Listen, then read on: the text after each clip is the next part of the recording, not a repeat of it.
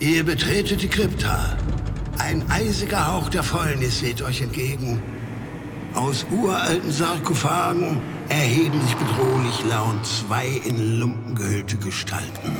Würfelt Initiative und stellt euch den Gruftschrecken.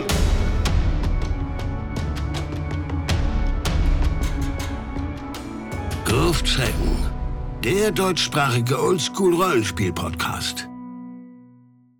Nach einem schnulzigen 90er-Jahre-Anime-Intro trifft der eine Gruftschrecken alte FreundInnen der Vanille-Fantasy wieder, während der andere komplett neue Leute kennenlernt und von Homer Simpson und Ralph Wiggum verwirrt wird.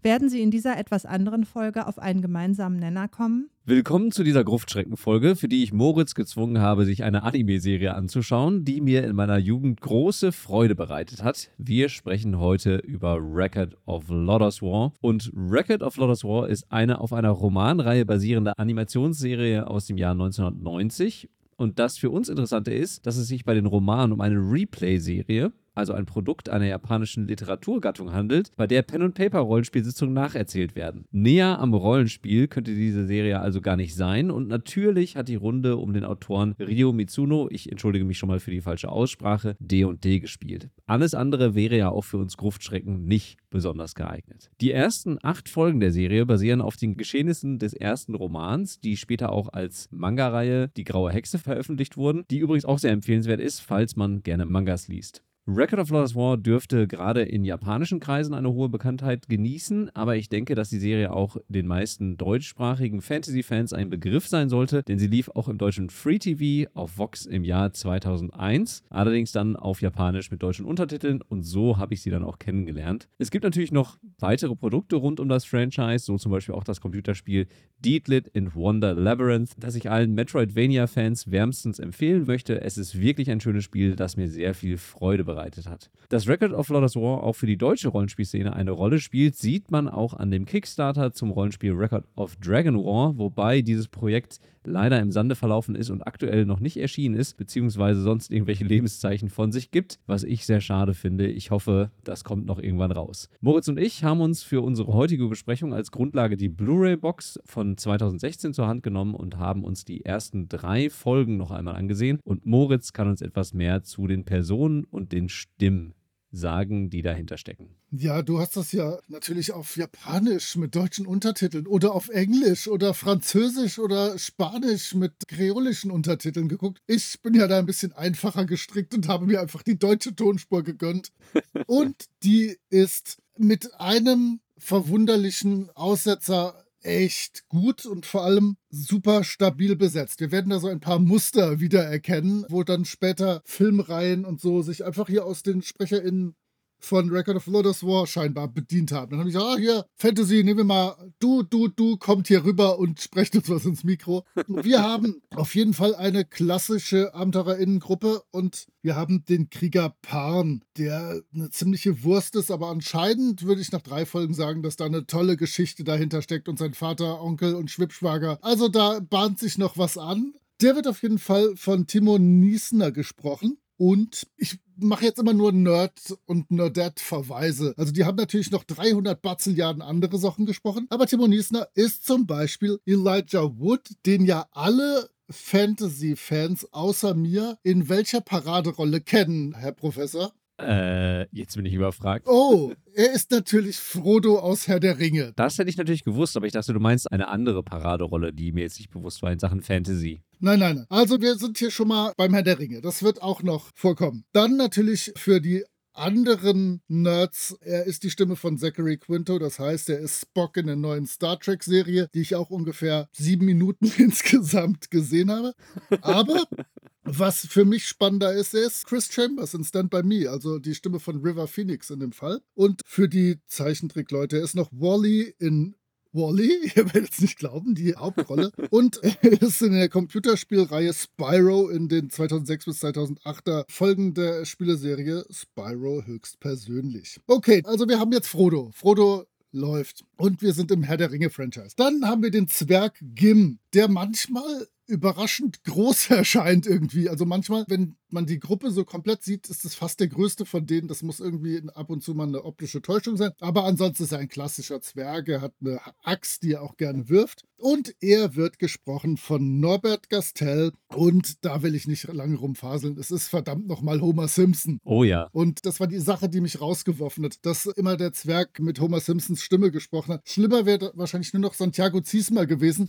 Also, das hat mich verwirrt, aber come on, das ist eine tolle Stimme. Also, da gibt es nicht viel zu meckern. Ja. Und wieder im Nerd-Bereich, er ist natürlich nicht nur Homer Simpson, sondern beispielsweise auch Cornelius Fudge in der Filmreihe, die nicht gesagt werden soll. Aber sonst kann man, ich muss zu Norbert Gastel nichts sagen. Wir haben den Magier Slane, der mir am Anfang sehr, sehr mysteriös vorkommt und weiß ich nicht. Mit dem bin ich nicht warm geworden. Ich glaube, der braucht noch fünf, sechs, sieben Folgen, damit ich überhaupt den erkenne, wenn er irgendwo in die Szene kommt und ich denke, huh, wer ist denn dieser Fremdling dort? er wird gesprochen von Jacques Breuer. Und Jacques Breuer ist eigentlich von Haus aus Schauspieler und hat, glaube ich, in allen deutschen Fernsehserien ever mitgespielt, von Notruf Hafenkante bis zu sämtlichen Tatorten.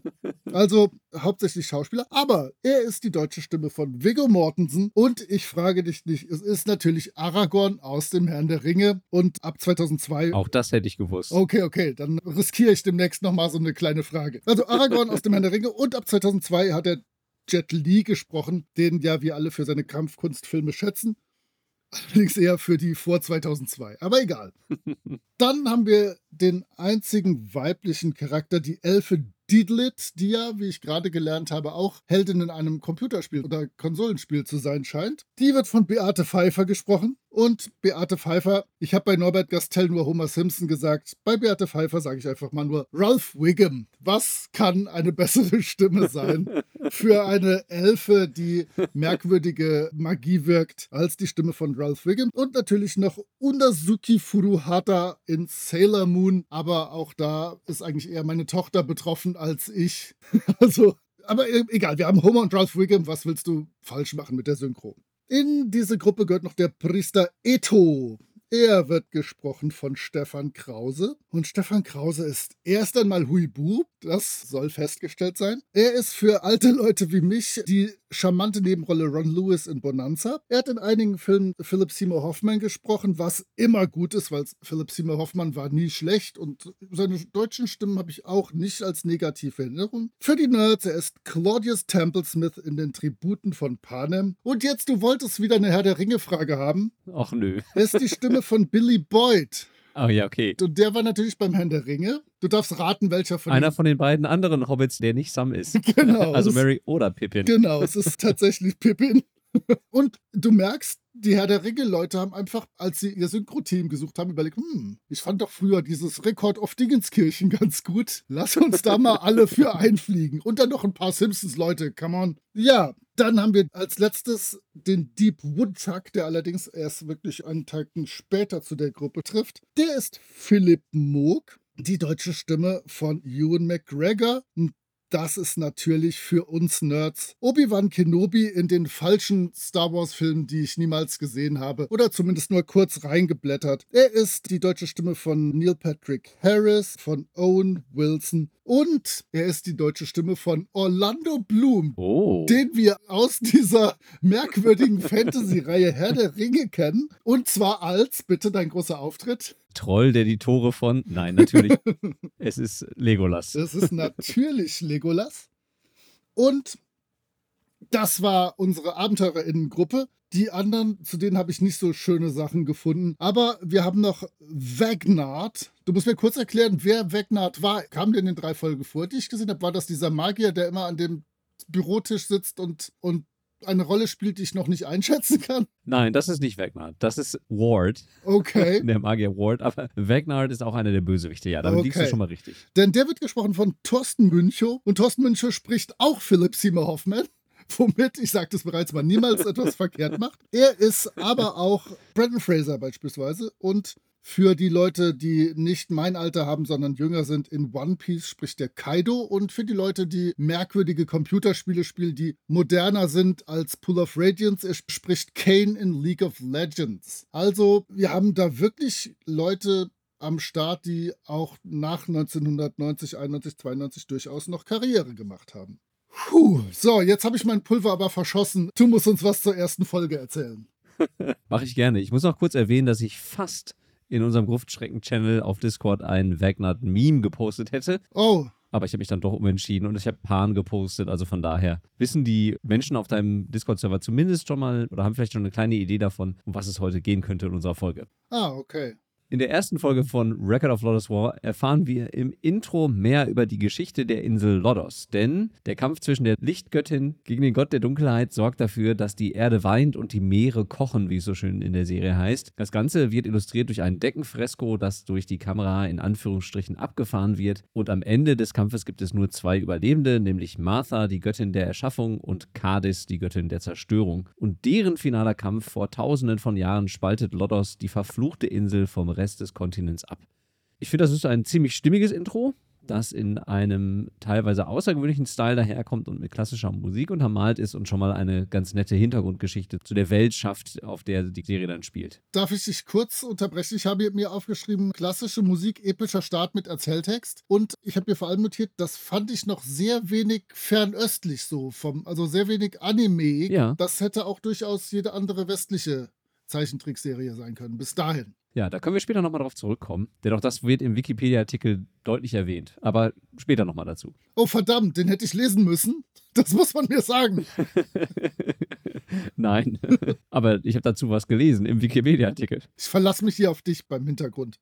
Tja, und dann, nach diesem epischen Einstieg, gibt es einen Cut und wir bekommen ein super schnulziges Anime-Intro mit schmachtendem Popsong, aber immerhin mit einem coolen landenden Drachen, das uns Dietlit und Pan auf einem romantischen Ritt vorbei an fünf Drachen, weiß, rot, schwarz, gold, grün zeigt. Und dieses zweite Intro ist ziemlich dick aufgetragen und ich hätte es ehrlich gesagt überhaupt nicht gebraucht, aber ich glaube, das scheint eine Anime-Konvention der 90er Jahre gewesen zu sein, dass man irgendwie so einen schnulzigen Titelsong für eine Serie braucht.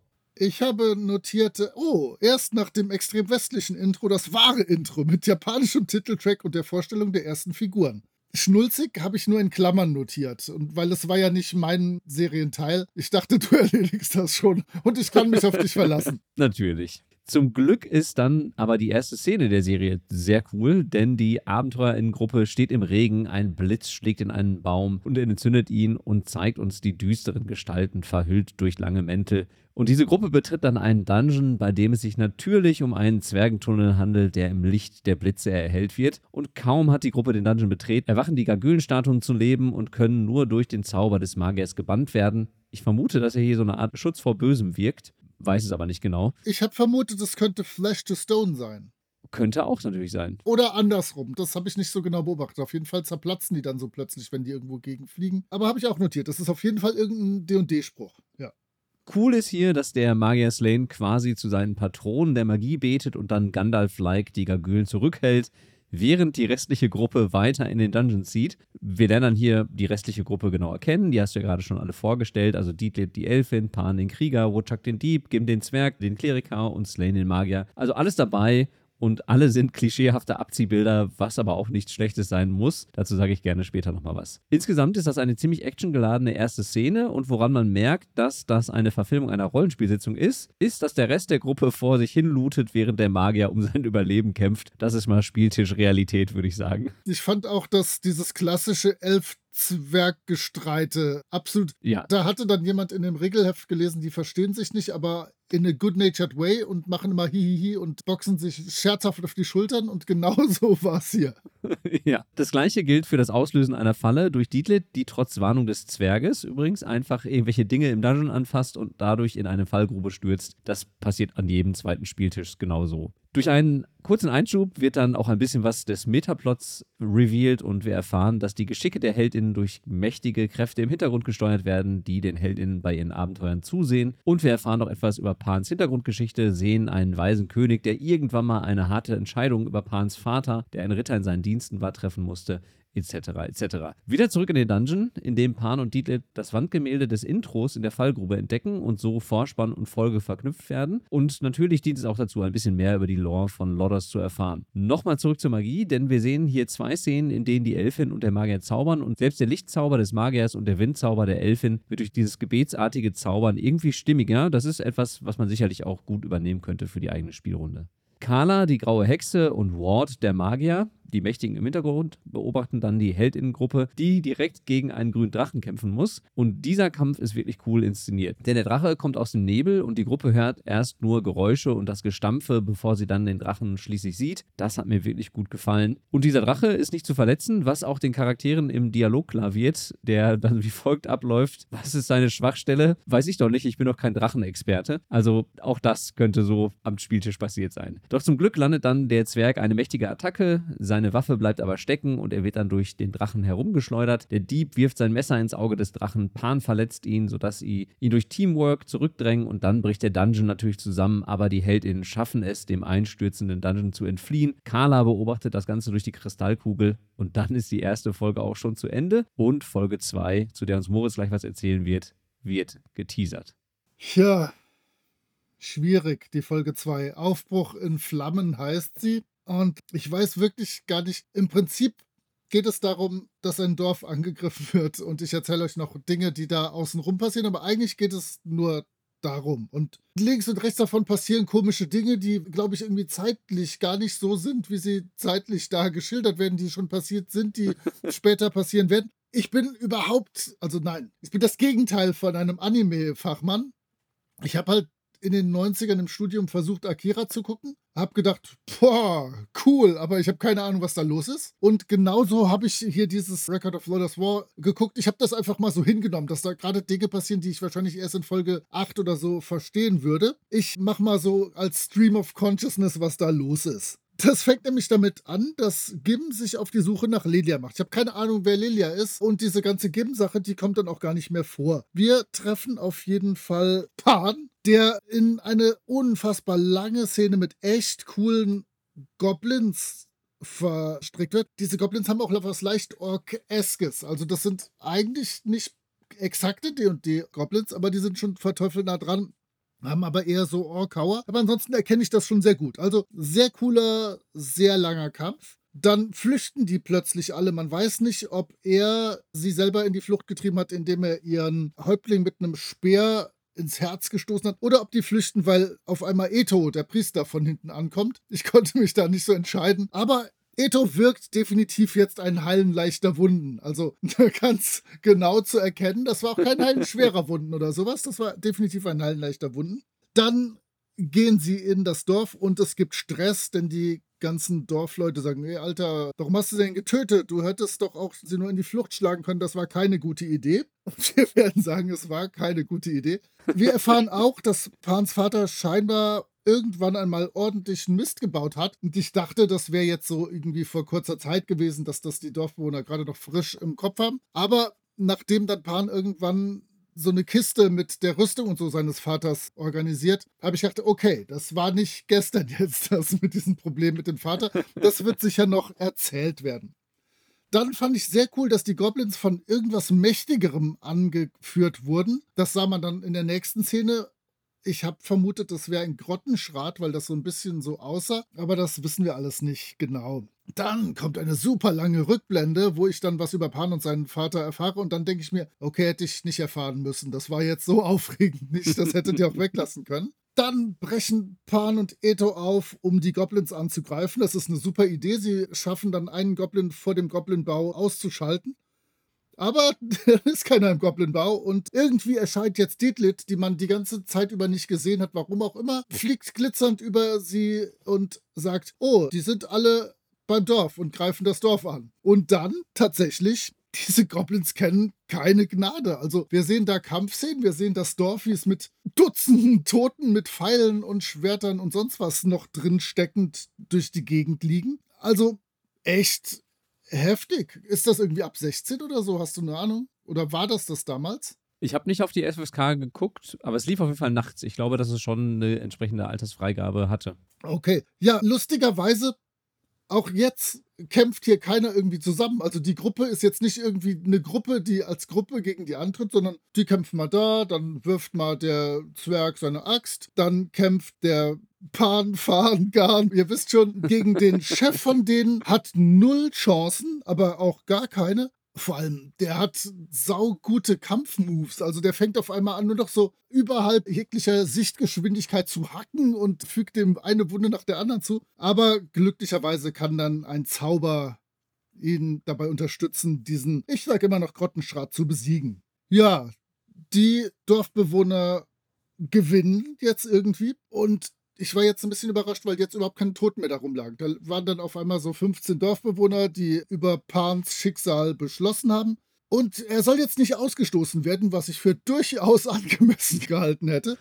Er soll erkunden, was die Feinde vorhaben, was wahrscheinlich so von der Planung her ausstoßen plus gleichzeitig töten sein soll. Und im besten Fall bringt er halt Informationen zurück und alles ist gut. Und jetzt kommt diese Szene, wo er mit klassischer Musik unterlegt die Rüstung seines Vaters anlegt, sein Elternhaus in Brand setzt mit einer Fackel und das alte Leben hinter sich lässt. Ja, und jetzt so langsam wächst dann die Gruppe zusammen. Der Eto kommt nämlich mit und blablabla, und dann irgendwie finden jetzt zumindest Pan, Gim, Eto und Slane zusammen. Ja, und jetzt machen die sich auf die Reise und reisen mitten in Folge 3, die der Schwarze Ritter scheinbar heißt und von dir besprochen wird. Und heißt die echte Schwarze Ritter? Ich habe noch zweimal nachgeguckt, da ist irgendwie gar nicht so richtig ein Schwarzer Ritter drin. Du wirst das schon klären. Natürlich ist da ein Schwarzer Ritter drin. da sind sogar mehrere Schwarze Ritter drin. Aber noch eine Sache, du hast mit der Folge 2 tatsächlich eine Zwischenfolge im Prinzip erwischt, in der man halt erfährt, wie die Gruppe zusammenkommt und deswegen sind die Zeitebenen auch so ein bisschen verwirrend. Hm.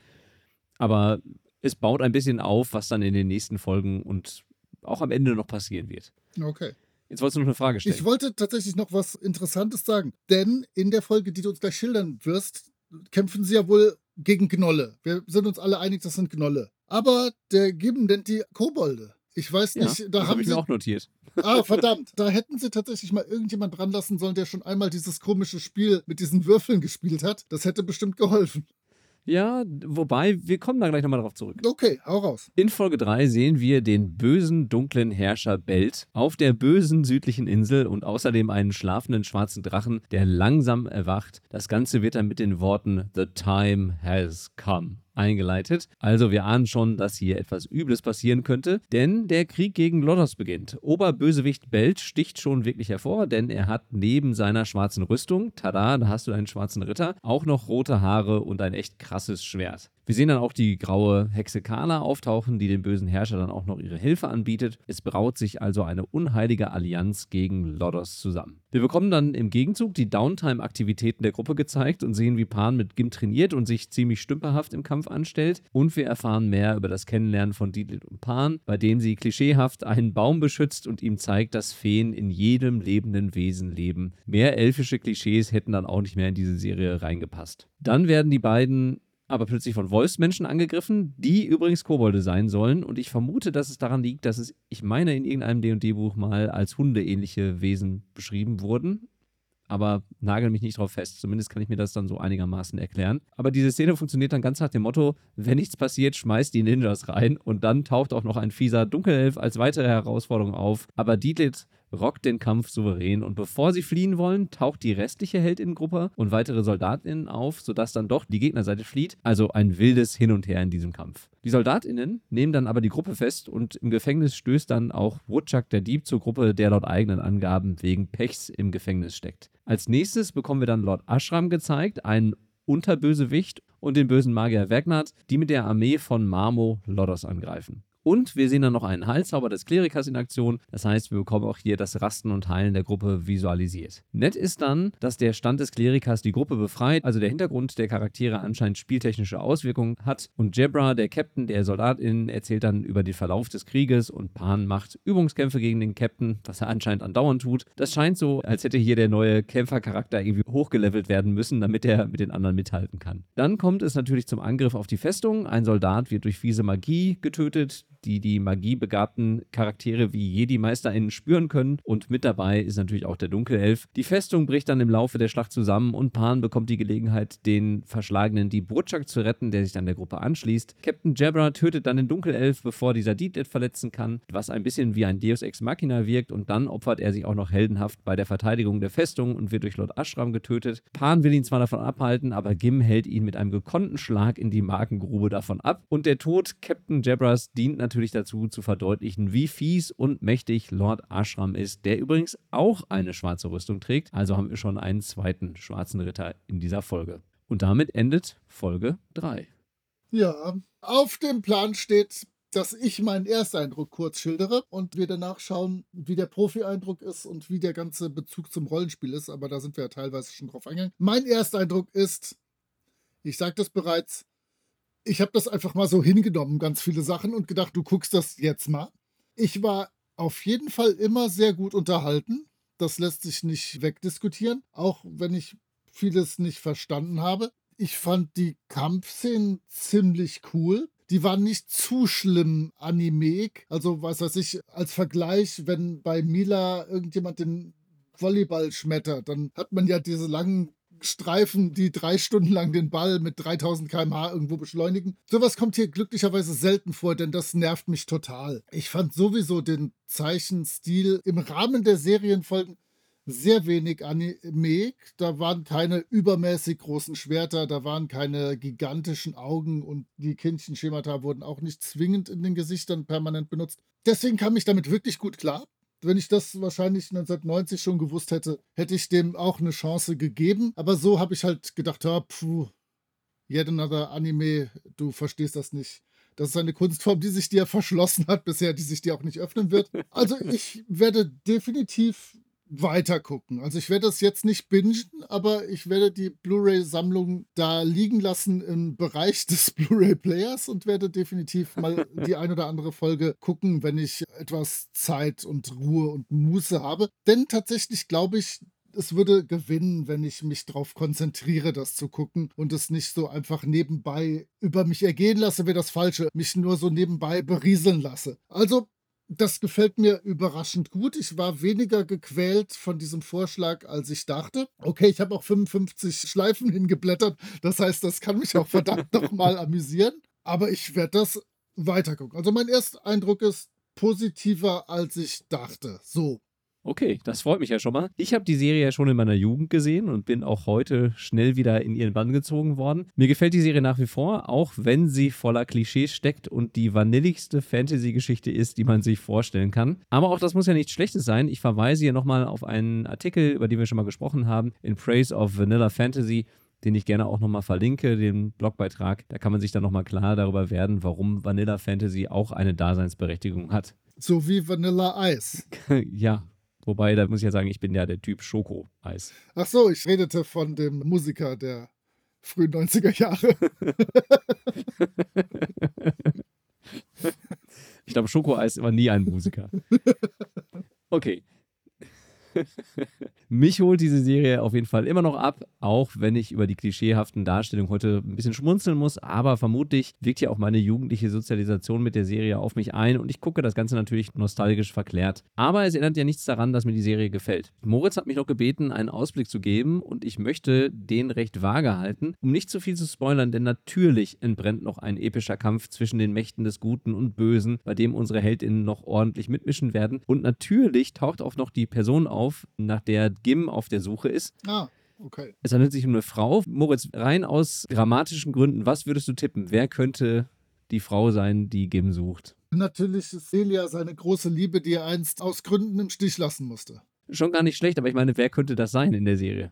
Ach so, das ist diese merkwürdige Dame mit dem dreisteinigen Diadem, die ab und zu mal auftaucht und Dinge macht, die ich überhaupt nicht verstanden habe. Ist die das? Mensch. Ja, natürlich die Oberbösewichtin ist natürlich auch mit Gim verknüpft, sodass das Ganze eine entsprechende Dramatik erhält. Ach Mensch. Ja, und dann kommen wir jetzt zum Bezug zum Rollenspiel. Und ich habe mir natürlich die Frage gestellt, was kann man für das Rollenspiel übernehmen? Möchtest du damit beginnen, diese Frage zu beantworten, oder soll ich loslegen? Ne, mach du mal. Rette mich. Okay.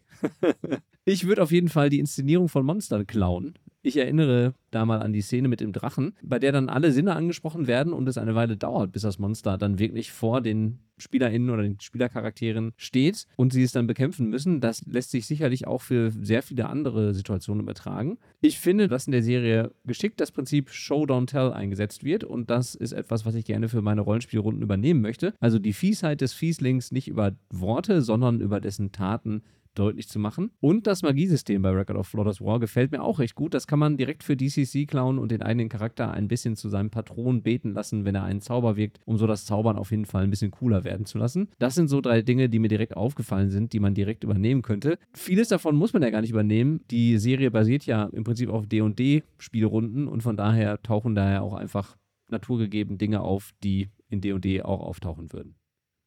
Mhm, ich habe eben ein schlechtes Beispiel genannt von der Rückblende mit Pan und seinem Vater, was ich total cheesy und langweilig fand. Aber die Geschichte springt hier tatsächlich ganz oft hin und her zwischen Ebenen, Zeiten und Orten. Und das ist auch eine Sache, die ich glaube ich bei größeren Kampagnen früher viel besser und intensiver hätte machen können oder sogar sollen. Im Moment spiele ich keine großen Kampagnen, aber ich glaube, wenn ich das tun würde, würde ich tatsächlich öfters mal so nochmal so Nebenhandlungen oder einfach was schon mal vorerzählen oder die Charaktere mal woanders hin versetzen, dass sie sich in andere Personen, die auch in dieser Welt leben, versetzen und diese spielen können. Also ich glaube, ich würde insgesamt meine Kampagnen weniger linear leiten wollen, als ich es in den 80ern getan habe, größtenteils.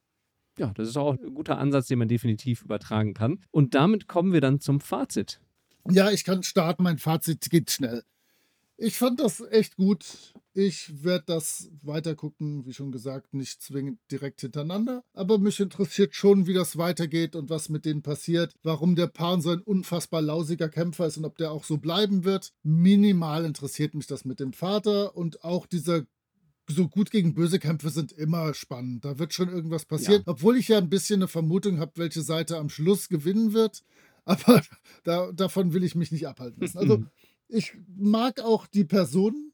Ich überlege tatsächlich, das wegen Norbert Gastel auf Englisch weiter zu gucken, weil mich das echt raushaut. Das wäre wirklich jetzt noch, ja. wenn, wenn Woodchuck von Santiago Ziesma gesprochen würde, wäre vielleicht noch merkwürdiger. Aber tolle deutsche SprecherInnenleistung, die möchte ich nicht madig machen, aber das wirft mich immer raus. Ich werde mal auf Englisch reinhorchen.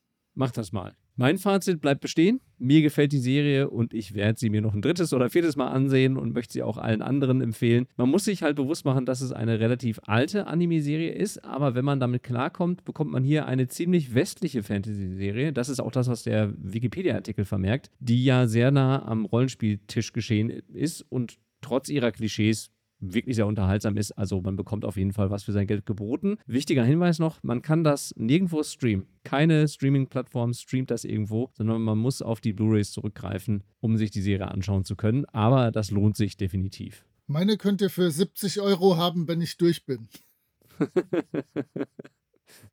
das ist hier nicht eBay.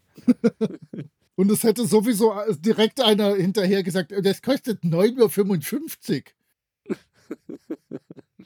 Okay, ich werfe einen Blick auf unsere Folgenliste und wenn mich nicht alles täuscht, wird es beim nächsten Mal pilzig. Oh, das ist ja genau unser Ding. Ja, du hast es vorgeschlagen. Es wird pilzig und alt. hm, dann muss es gut sein. Ich wüsste jetzt nichts, was dagegen spricht. Ich auch nicht. Also, wir hören uns beim nächsten Mal. Macht's gut. Tschüss. Ciao.